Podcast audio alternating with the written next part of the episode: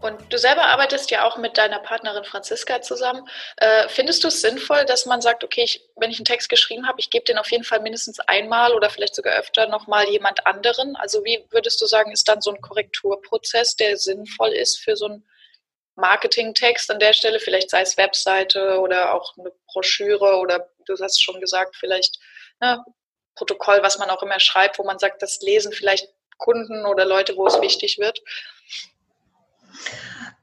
Also wir halten das für sehr, sehr wichtig. Wir haben das auch äh, für uns wirklich ähm, etabliert. Wir schreiben im Team. Also, und wir haben dann einfach gemerkt, also dieses Schreiben im Team entlastet ungemein, weil man einfach einen, ja, also wir machen das immer so, eine macht den Aufschlag für einen Text und die andere überarbeitet ihn dann nochmal. Damit haben wir quasi dieses Trennen der, also Erstfassung und Überarbeiten haben aber gleichzeitig noch den Vorteil, dass jemand den Text überarbeitet, der völlig frisch an den Text geht. Ja.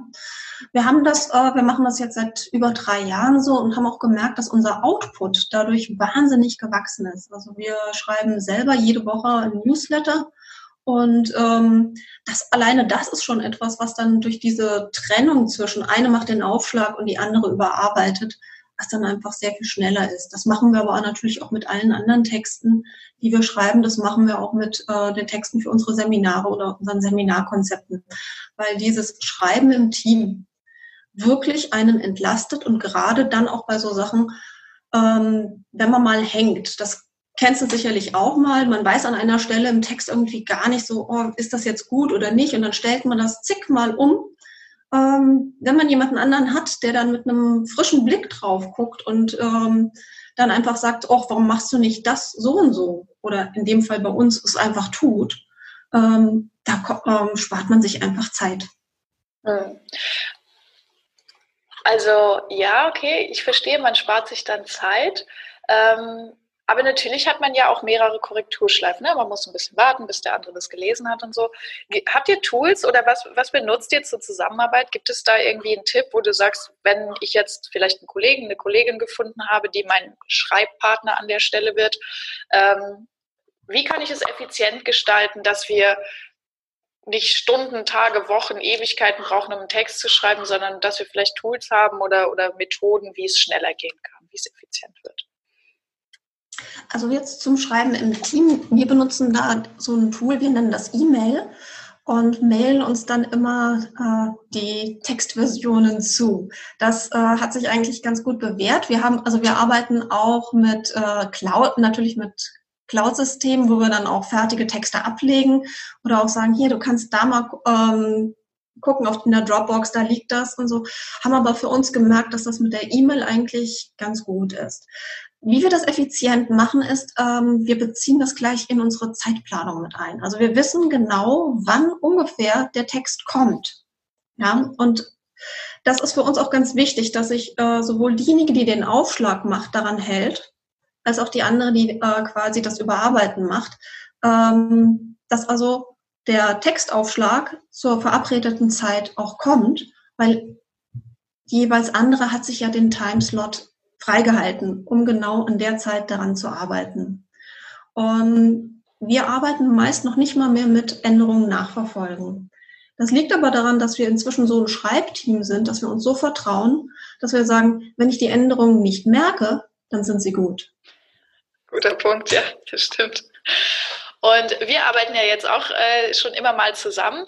Ähm, und eine Sache, die mir aufgefallen ist, was du immer wieder sagst und ich als äh, extrem digitaler Mensch immer denke, ach, die Nadja, du sagst ja immer, ich muss das nochmal ausdrucken und man muss das auf Papier gelesen haben. Äh, wo ist der Vorteil? Warum soll ich die Sachen ausdrucken? Ah, das liegt daran, dass wir, um, dass wir am Bildschirm nicht so genau lesen wie auf Papier.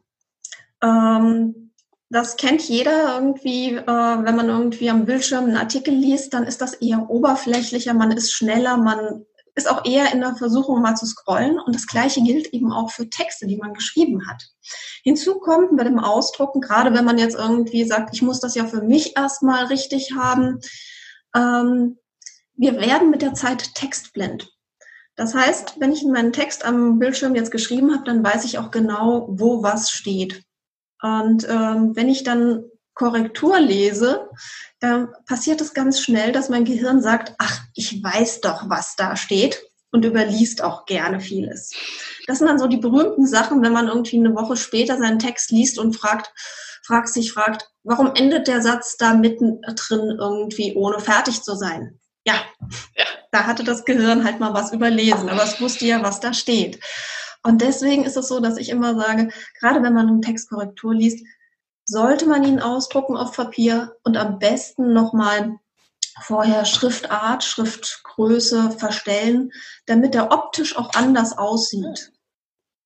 Dann liest man den Text nochmal mit wirklich mit einem ganz anderen Blick, weil das Gehirn dann eben nicht weiß, okay, Seite 2 ähm, oh, ähm, in der, im oberen Absatz steht das und das. Mhm. Ja, weil ja. alles verschoben ist.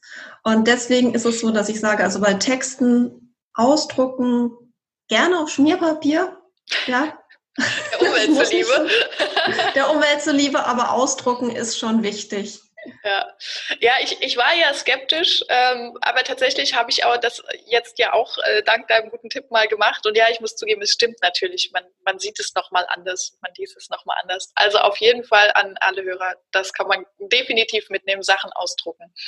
Ist ein guter Punkt. Und ähm, ich glaube, wir haben gesehen, du, du hast ein Riesenwissen zum Thema Schreiben und du hast vorhin gesagt, ihr seid Schreibdidaktikerinnen.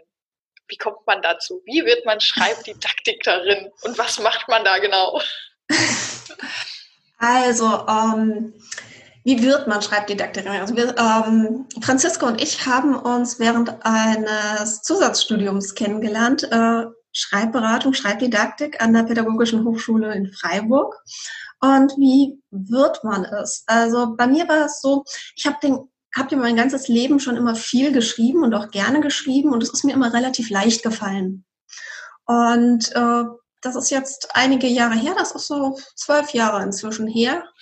Da hatte mich eine Kollegin, die, äh, die ich immer ganz, also die ich immer bewundert habe, die sprach immer wirklich druckreif. Also sie konnte sich so klar und verständlich ausdrucken, äh, ausdrücken im Gespräch mit den Kunden. Und ich saß dann immer da und dachte so, oh, das toll. Einfach ohne Äs und Halbsätze und Versprecher reden zu können. Wunderbar. Und dann bat mich diese Kollegin mal, ob ich nicht einen Text von ihr lesen könnte. Das habe ich auch gemacht und war ganz erstaunt, weil fachlich war dieser Text natürlich brillant, aber er war so kompliziert geschrieben, also viel zu lange Sätze, zu verschachtelt. Und ich habe gemerkt, so, oh, ich muss da teilweise Sätze nochmal lesen, was mir überhaupt nie passiert ist, wenn ich ihr zugehört habe. Und dann habe ich mich gefragt, was ist denn da passiert? Also was passiert quasi auf dem langen Weg äh, vom Gehirn in die Hände und ähm, was auf dem kurzen Weg vom Gehirn quasi äh, zur Zunge irgendwie wunderbar funktioniert. Wo, wo sind da die Stolpersteine auf dem langen Weg?